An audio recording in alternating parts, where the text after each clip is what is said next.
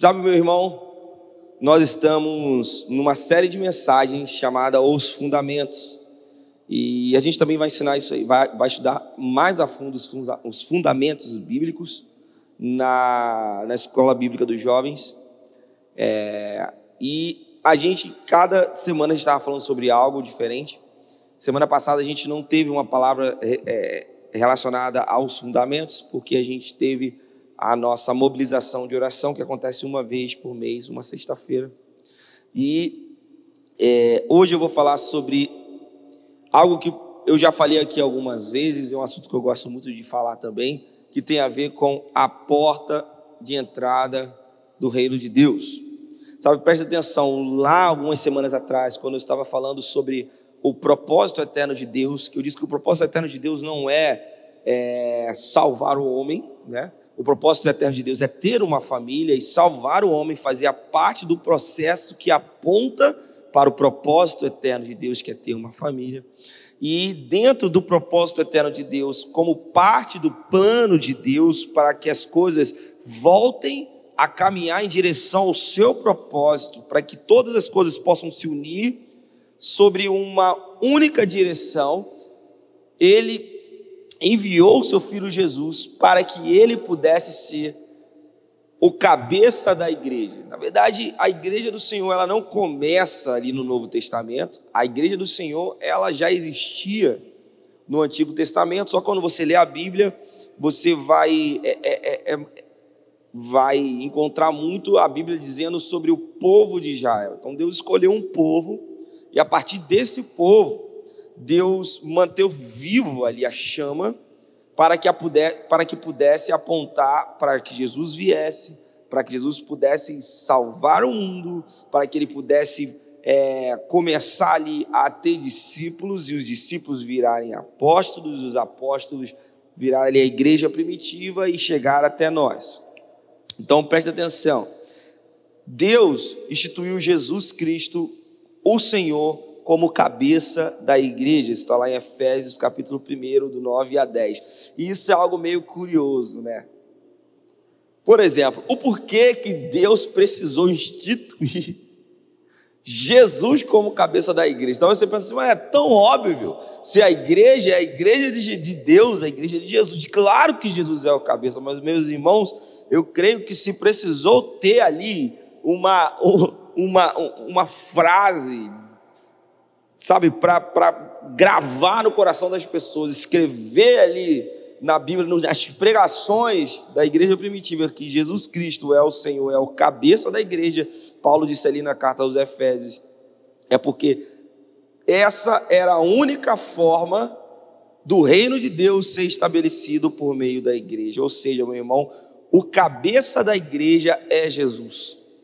O dono da igreja é Jesus. Quem toma a rédea da igreja é Jesus. Então você possa perguntar assim, cara, mas como assim Jesus vai tomar as rédeas da igreja? Jesus não vai descer aqui e vai resolver tudo? Claro que não. Claro que não. Por isso é que a gente precisa entender que as pessoas que fazem parte ou têm algum tipo de decisão em alguma coisa da igreja precisam estar totalmente ligadas a Jesus precisam estar ouvindo Deus, precisam estar com os seus olhos atentos à liderança das, da igreja do Senhor na terra, na Cíbio de Caxias, em qualquer lugar do mundo. Precisa ser a liderança que olha para Jesus e escuta a sua voz e se move naquilo que ele já está fazendo. Ou seja, se Jesus é o cabeça da igreja, ele já está fazendo algo. Ele já está fazendo algo e uma coisa bem legal é que ele não precisa pedir a nossa autorização para fazer o que ele quiser. E ele não precisa esperar a gente para fazer o que ele quiser.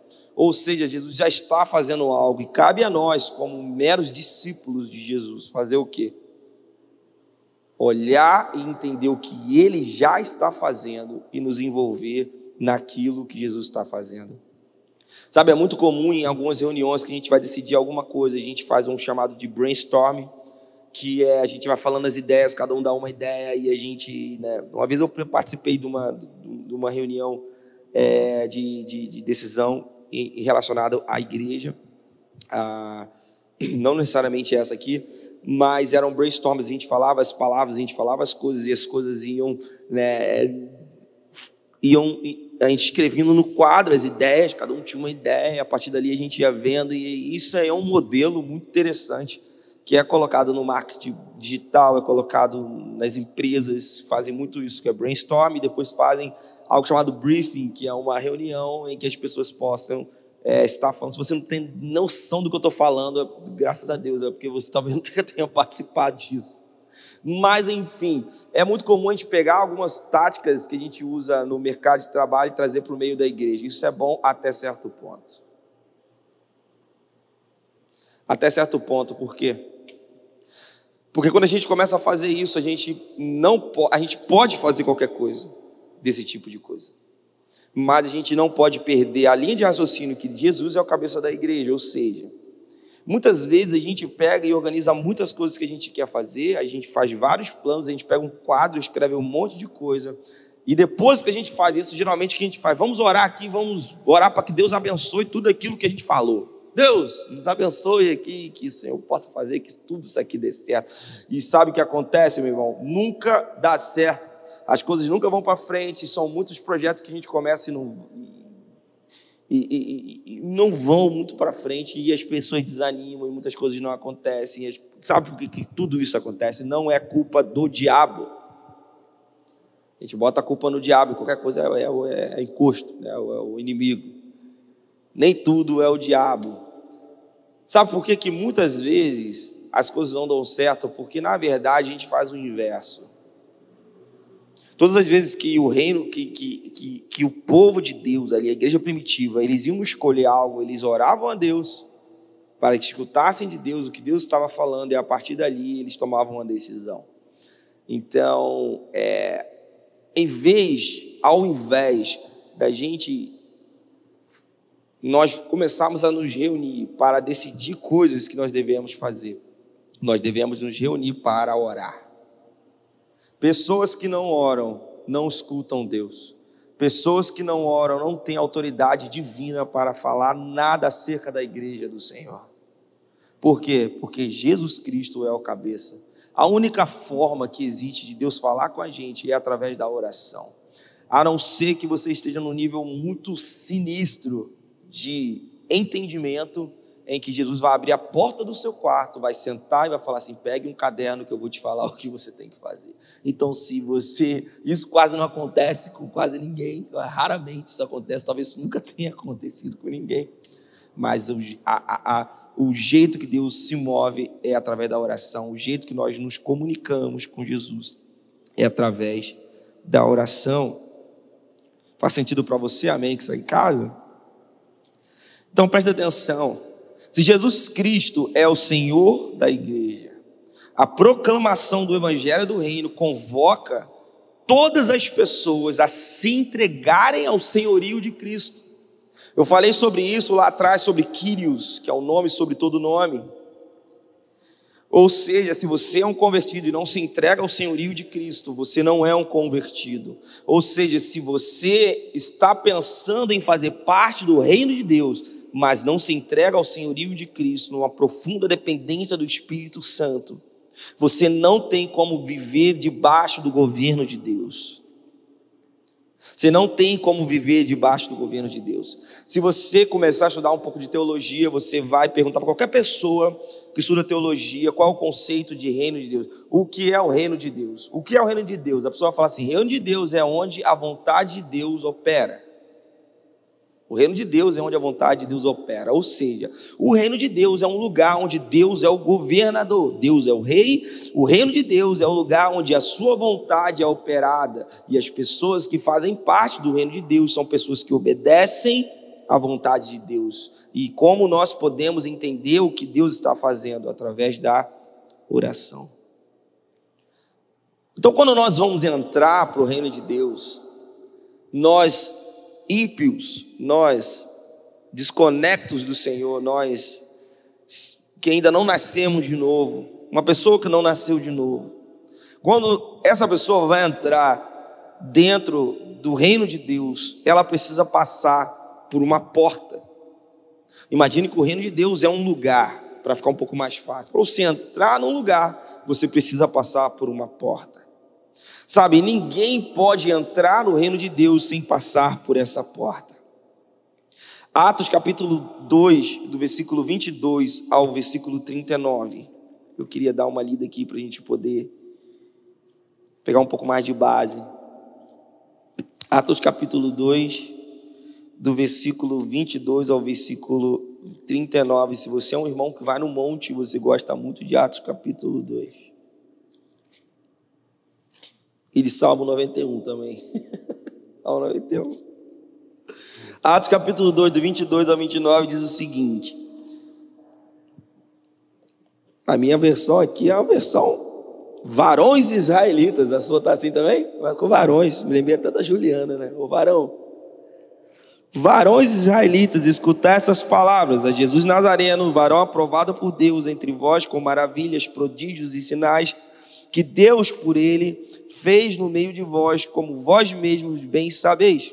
A este que vos foi entregue pelo determinado conselho e presciência de Deus, tomando-vos to, tomando-o tomando-o vós, o crucificastes e matastes pela mão dos injustos, a qual Deus ressuscitou, solta as ânsias da morte, pois não era possível que fosse retido por ela.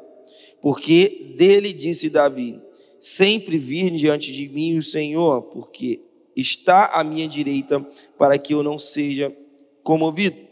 26.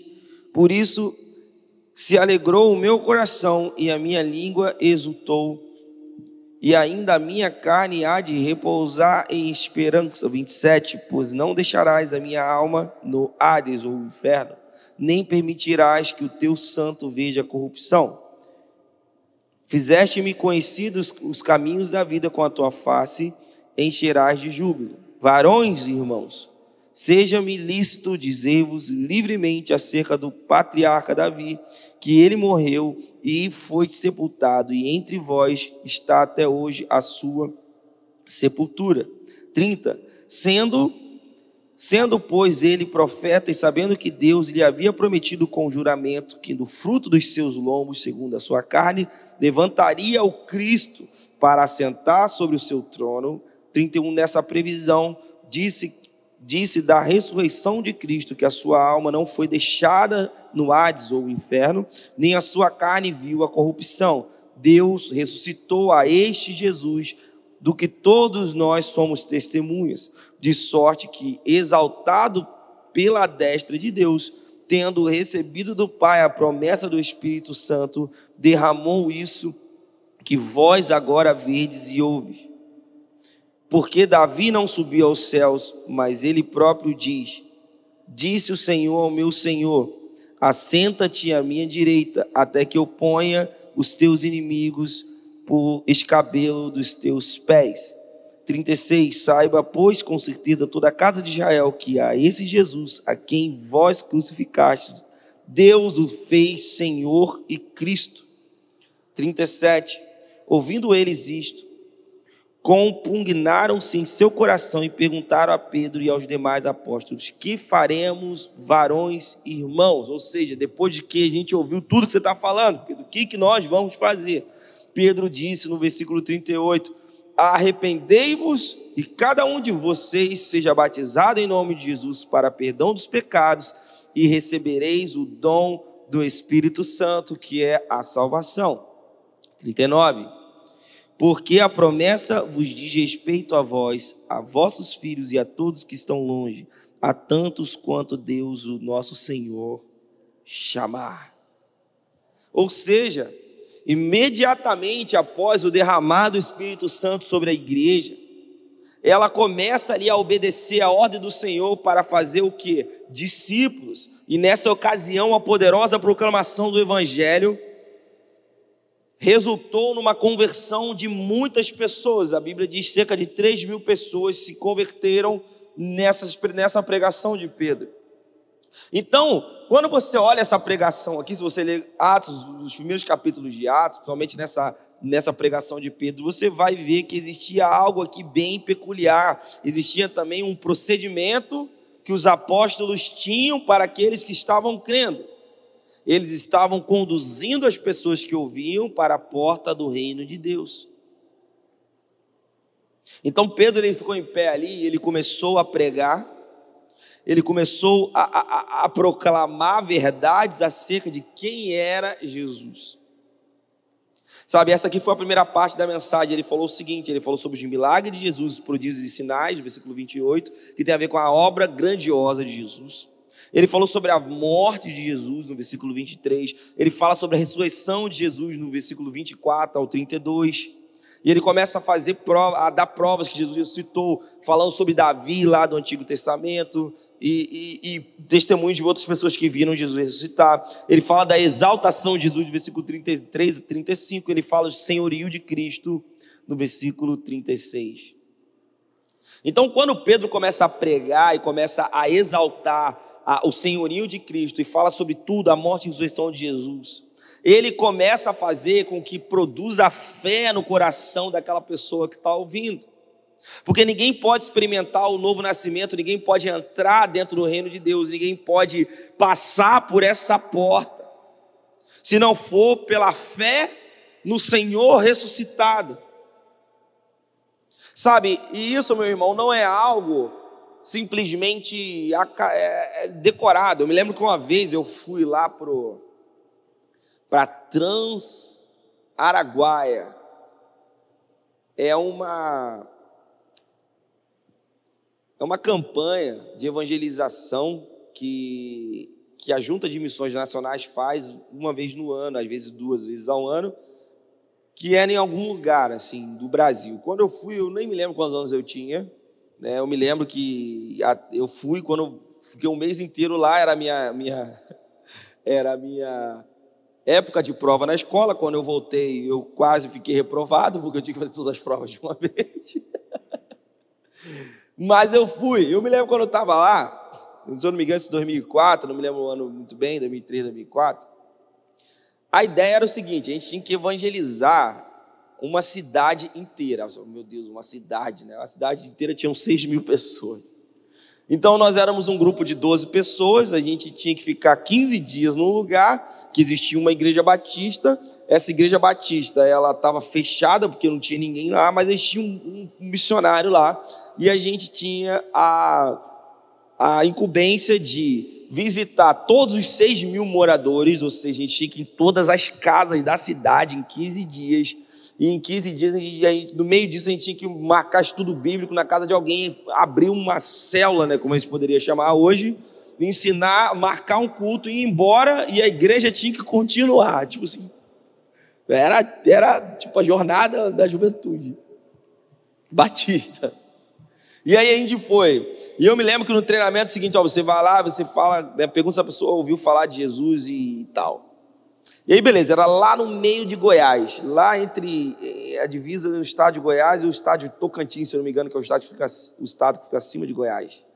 E no meio do nada, era um lugar tão tranquilo que não tem nem crime. As pessoas saíam de casa, deixavam a porta aberta e voltavam um mês depois. Elas iam tipo para roça, mas a porta está aberta. Não, ele foi, saiu, tem um mês que ele saiu, ele deve estar tá voltando, já era assim.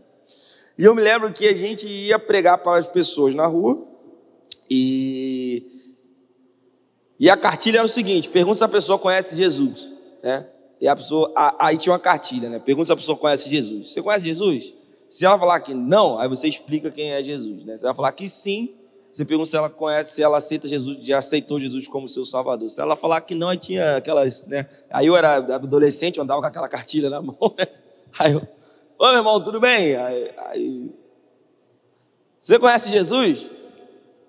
Aí o cara, sim, quem não conhece Jesus? Eu, é, é, não estava escrito isso nessa pergunta. Se alguém falasse quem não conhece Jesus, o que eu ia falar? E aí eu comecei a conversar com essa pessoa, eu me lembro que uma coisa que eu ficava prestando atenção é o seguinte: se a pessoa falar que, se ela quiser aceitar Jesus, ela tem que fazer essa oração, né? Eu aceito Jesus como Senhor e Salvador da minha vida eu me arrependo dos meus pecados. Então, na minha cabeça era o seguinte: se, essa, se a pessoa falasse essas frases, era uma mágica, eu tinha que dar um jeito dela falar essas frases quando eu estivesse falando com ela. Então, eu começava a conversar e eu tentava de qualquer jeito falar, repita comigo, né? alguma coisa assim. Eu achava que se ela falasse aquela frase, algo ia acontecer. E aí as pessoas falavam aquelas frases. Eu ficava super, cara, que legal, consegui fazer com que a pessoa falasse que aceitava Jesus e tal. E beleza, ela entrou pro reino de Deus. E depois eu fui aprendendo, ficando mais, mais, mais velho, que na verdade aquela pessoa falar aquilo ali não significava muita coisa, não. Porque, na verdade, ela deveria não repetir aquelas palavras somente como um rito. Não estou falando que foi assim que foi me ensinado, não, tá, meus irmãos? Eles provavelmente ensinaram certo. Eu que estava com aquela paranoia na minha mente lá. E, na verdade, não, ela não precisava falar. Isso não era uma proclamação, uma proclamação de uma forma decorada. Sabe, mas a pessoa tinha que falar aquilo ali de uma forma que ela acreditasse naquilo ali, acreditasse na, com a sua fé que Jesus, que Jesus ressuscitou mortos, que Jesus é o Senhor da sua vida, e ela acreditasse que o Espírito Santo ia fazer uma transformação na vida dela, e aí ela ia proclamar cheia de fé que Jesus Cristo era o Senhor da sua vida, aí sim ela poderia entrar pela porta do a porta do reino de Deus, que é através do arrependimento. Sabe, quando Pedro começava a pregar, ele, Atos 2, capítulo, capítulo 2, versículo 38, ele diz o seguinte: Pedro então respondeu, porque Pedro estava pregando e as pessoas falavam assim: legal, você falou tudo isso, é, na versão atualizadíssima, né? Legal, Pedro, muito bom a sua palavra, e agora o que a gente faz com isso? Aí ele fala: se arrependam Cada um de vocês seja batizado em nome de Jesus Cristo para a remissão dos vossos pecados, recebeis o dom do Espírito Santo, que é o que? A salvação. Então aqui há uma, um, uma, algo muito claro que Pedro está dizendo. Olha, são três realidades que vocês devem experimentar ao longo da sua vida com Cristo. A primeira, as duas primeiras são o seguinte: são duas condições para que você entre pela porta do reino de Deus. E a terceira é uma promessa para aqueles que é, é, é, entram, né, para aqueles que atendem essas duas, as duas primeiras condições. Então a gente pode dizer que esta é a porta do reino. A porta do reino é o seguinte: a fé não é a porta do reino. A fé não é a porta do reino. Sabe, a, a fé é o que dá poder para que você entre pela porta do reino. Então a porta de entrada do reino de Deus constitui em você se arrepender, em você ser batizado em nome de Jesus e você receber o dom do Espírito Santo, que é a salvação. Então Pedro ele fala essas coisas aqui, ele fala de Jesus, ele fala a porta do reino. Na verdade, Jesus é a porta. Mas isso é o que você tem que fazer para e que você tem que pregar para que gere discípulos. A pessoa precisa se arrepender, ela precisa ser batizada em nome de Jesus, e ela recebe o dom do Espírito Santo, então ela está entrando pela porta do reino de Deus. Sabe, e aí cabe aqui uma pergunta sobre as coisas que a gente vê na igreja, na igreja do Senhor. Eu me lembro quando eu estava trabalhando lá, na, lá em Vitória, algumas coisas, a gente usava muito essa apostila aqui, de fundamentos. E, na verdade, era os funda esse, é, o que a gente está falando aqui, na verdade, era o, o ou quando você entrava na igreja, você tinha que passar por uma classe chamada classe de fundamentos. Como se fosse a classe dos novos convertidos hoje aqui na igreja, mas a classe dos novos convertidos é uma classe para novos convertidos. Lá era uma classe de fundamentos. Não importa se você é. Eu, eu, eu já era pastor e passei pela, pela classe de fundamentos.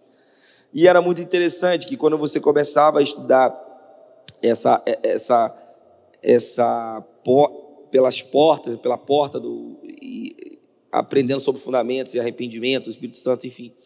É, existia algo comum que acontecia lá. Lá acontecia o seguinte, ó. É, eu me lembro que aconteceu algo, eu fiquei bem. Era estranho para mim, mas depois eu percebi que aquilo ali era, era certo. Aquilo ali era certo. Então o que aconteceu? Era muito comum a gente estar, numa, a gente estar na igreja e de repente alguém queria aceitar Jesus. Cara. E raramente a gente tinha um apelo, né? Até porque o apelo de alguém quer aceitar Jesus e tal, isso é muito na nossa denominação batista, já é uma forma do sermão batista no final terminar com um apelo. como lá na igreja que eu estava trabalhando como missionário não era uma igreja batista, então era um pouco diferente, a parte do sermão não tinha esse vamos, quem quer aceitar Jesus. Então geralmente era, era muito legal assim, aconteceu uma coisa um pouco diferente. As pessoas vinham, elas ouviam a palavra, ouviam, eram expostas à palavra de Deus e pessoas vinham, acabava o culto, vinham assim, cara, eu quero aceitar Jesus. Como é que eu faço? E aí Cara, você precisa se arrepender, você precisa negar a si mesmo, tomar a sua cruz, era explicado ali o que ela tinha que fazer. Você está tomando isso aí, cara, isso aí é o que eu quero fazer da minha vida, a pessoa chorando, beleza. Então amanhã você vai se batizar. E aí no dia seguinte, a gente levava a pessoa na praia e ela se batizava. Primeira vez que eu vi isso, eu fiquei escandalizado. Tipo assim, meu Deus, como assim? Não passou pela classe dos batismos? Está errado. E eu, né, como né, tava lá né, com minha parada denominacional ainda, né, com o meu óculos denominacional, tá errado. Na verdade, não é que é errado. E aí eu falei o seguinte, cara, questionei o pastor, o pastor, cara, cara aceitou Jesus hoje, vai se batizar, como, como é que esse negócio? Precisa fazer três meses de novos convertidos, classe de batismo. Não precisa não, mano. Ele aceitou a Jesus, tem noção do que ele está fazendo, que é entregar a vida a Jesus, e a porta diz o seguinte: Pedro diz que ele tem que se arrepender, ser batizado em nome de Jesus e receber a salvação. Ou seja, isso aqui é um pacote, cara, tem que fazer.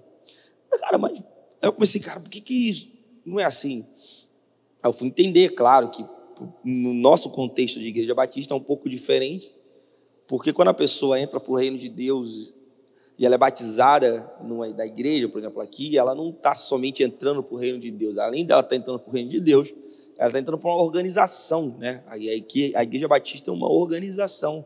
E você é parte do reino de Deus, mas se você é membro dessa igreja, tem aqui umas, uma, a, a, as doutrinas da igreja, e existem certos deveres, certos direitos, enfim, é, decisões acerca da eclesiologia da igreja, porque nós somos é, a, o regime da Igreja Batista é um regime é, é, congregacional, né? Congregacional. Então, a igreja participa das decisões. Então, é interessante para que as pessoas também entendam realmente se você não somente quer entrar para o reino de Deus, mas se você quer entrar para a igreja batista. Então, na classe dos novos convertidos, ou da classe das pessoas que aceitaram Jesus, é explicado não somente as coisas da acerca da entrada para o reino de Deus, mas as doutrinas batistas, sim, aí sim, claro que faz sentido você passar por essa classe, por isso que existe essa classe aqui, e por isso que você não é batizado logo no dia seguinte. Mas lá existia a classe de fundamentos, e era assim, eu, cara, eu, incrível, eu ficava, demorou um pouco para eu entender. E eu vou falei assim, cara, que legal. Nisso eu, eu batizei, eu me lembro quando eu estava lá, eu batizei três pessoas. Três pessoas. E, e uma dessas pessoas que eu batizei, era uma pessoa que eu nunca tinha visto na minha vida. Nunca tinha visto. Eu vi essa pessoa no dia do, meu, do dia do batismo. Nunca tinha visto. Nem na igreja eu tinha visto. Era uma pessoa que frequentava, foi frequentar uma célula da igreja, na casa de uma menina que era de uma célula. Lá ela entregou a vida dela a Jesus, ela morava em outro estado. E ela queria voltar batizada.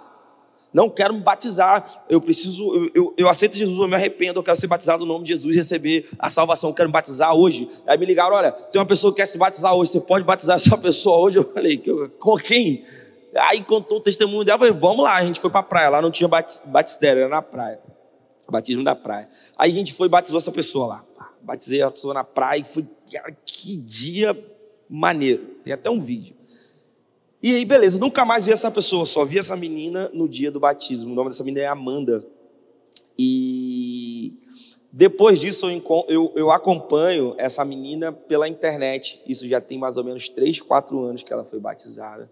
E eu vou dizer um negócio para vocês, meu irmão. Eu nunca vi alguém tão apaixonado por Jesus como a Amanda.